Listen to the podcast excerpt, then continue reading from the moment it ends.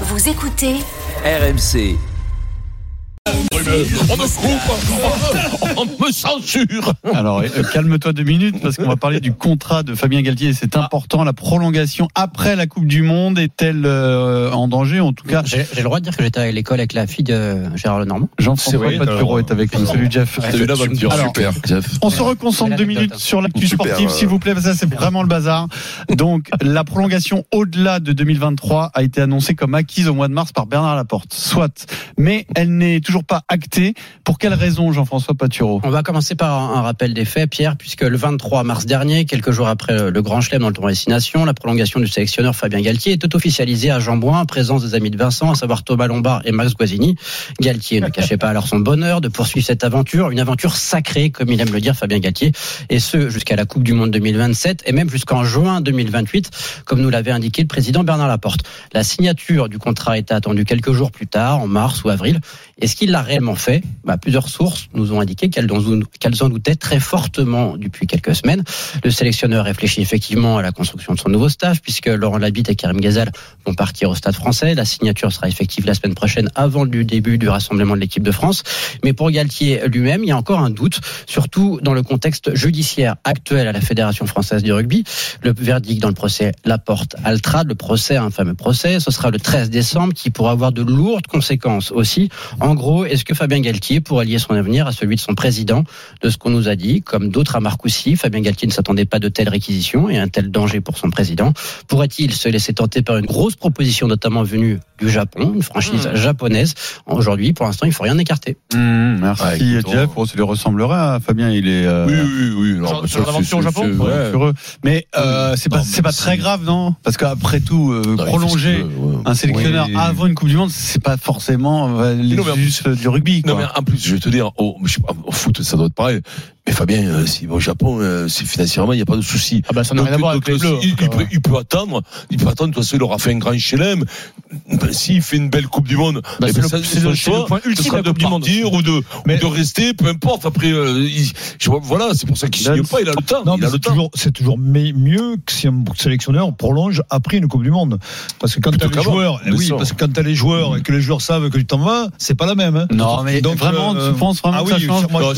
C'est vrai que c'est des expériences qui se sont toujours mal passées en foot, mais en rugby, en rugby, pareil. chaque, pareil Ah bah, pareil, en chaque sélectionneur pratiquement euh, a abordé la Coupe du Monde comme ça. Mais regarde, Sans être- non, sans être 2019, sûr de continuer ou en sachant qu'il continuait pas, non En Je vois pas 2019, l'intérêt, Fabien est venu. Oui, mais il était adjoint, pas, comme- il adjoint. était adjoint pas comme les autres de Jacques Et Brunel. Jacques Brunel, eh ben, voilà, les joueurs, ils suivent pas. Enfin, à un moment donné, quand ils savent que le su... Non. Ah, si, ça joue, ça joue. Est-ce qu'il peut pas devenir ministre euh, Non, mais en, Non, en Fabien, 2000 C'est bon, souvenez-vous, en on a 2000 déjà donné situation- une fois, ça va, ça va aller maintenant.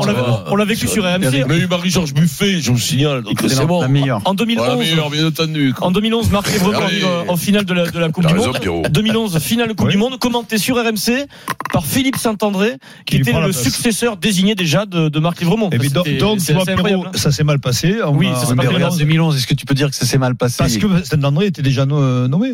Eh ben Ah, donc, entre les joueurs et Ça, Marc, ça s'est pas mal passé à pas cause de ça quand même. Mais si, c'est lié. Oui. Mais si, parce que s'il avait continué, s'il avait prolongé. Non, par- parce que Ah, Marc- si, je Marc, qu'on aime beaucoup et que tu as euh, soutenu du début à la fin, Vincent, Mm. il a eu un, un- un- comment dire un mandat euh, compliqué. Genre, C'était pénible pour lui-même.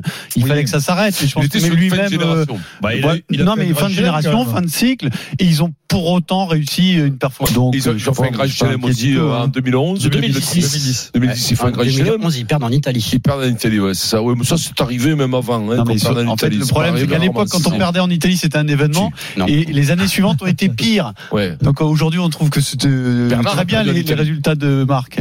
Oui, oui, Bernard a perdu en Italie. Parce que- Bernard a perdu en Italie. Parce que- Avec qui les, les folklore, Ah, Denis non, non, non, non, non, Ah, avec, euh, pense je te dis qu'il a perdu, bon, euh, je- euh, suis sûr. vérifier. Merci pour toutes ces infos, Jeff. Merci. Pour l'instant, en tout cas, pas de prolongation Non. actée. On zappe une petite info transfert en rugby. C'est Montpellier qui recrute un All Black. Donc euh, le top 14 va avoir un All Black supplémentaire. Et il s'appelle George Bridge, euh, joker médical d'Arthur Vincent euh, qui est blessé. Ah, D'accord. C'est un trois quarts centre de 27 ans qui a 19 sélections mais qu'on n'a plus revu depuis la grosse défaite Mm. contre l'équipe de France il y a un an euh, où les Blacks sont venus prendre 40 points ici. D'accord. Une info qui vous avait été annoncée par RMC Sport en exclusivité hier, grâce à Jean-François Patureau, Il y a un numéro mois. 1 Bravo. sur Il y a l'info. un Il y a un mois Oui, merci, au revoir. Bien, moi, euh, Ouais, l'autre- c'est- non, mais le- attends, oui, oh, c'est le mec qui était avec la fille de, de Ouais, Jean Jean- non, normal à non, l'école. Oh, ouais. oh, je sais pas si vous vous rendez compte. hein. Un mot sur ce joueur, Je, vois pas qui c'est.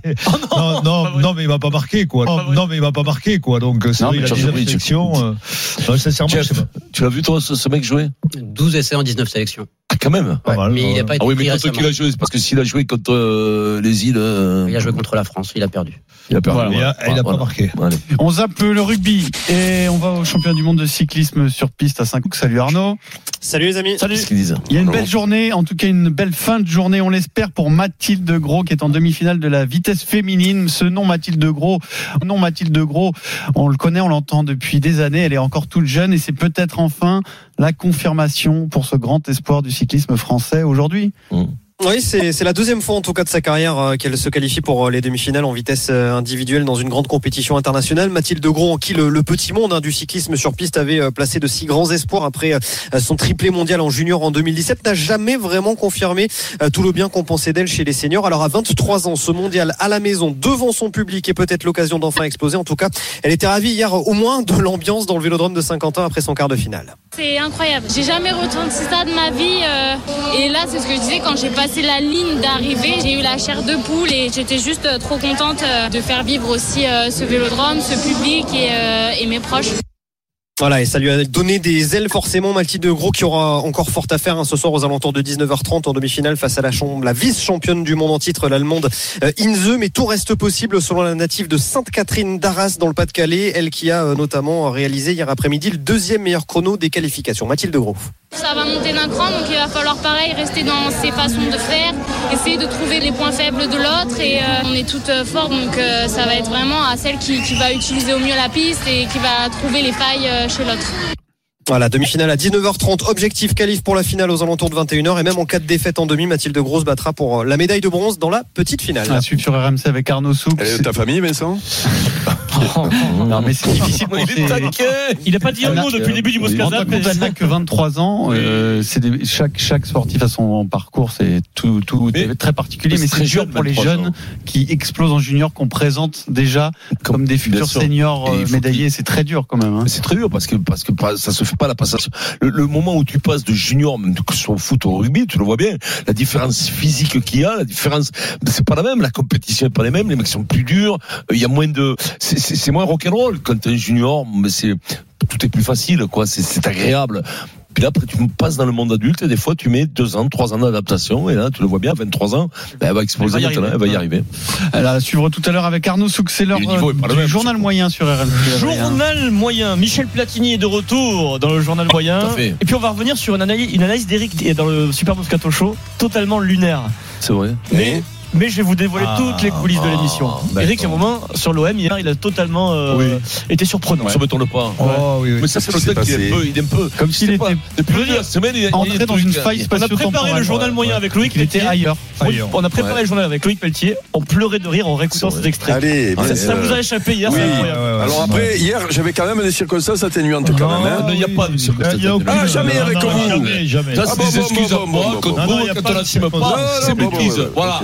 Ok, ok, Eh, ok, On l'a ok. déjà dit, il y a pas de Ah. circonstances. Ouais, mais non, mais je suis rentré tard parce que c'était les potes qui étaient là. et- Non, non, non, non, il y a toujours une histoire. Et là, la blonde qui était derrière. Et là, il dit Voilà, Je me suis levé à 4h du matin, j'ai pris l'avion à 5h Allez, du matin. toujours, toujours des histoires. Non, non, monsieur, il dit, mais comment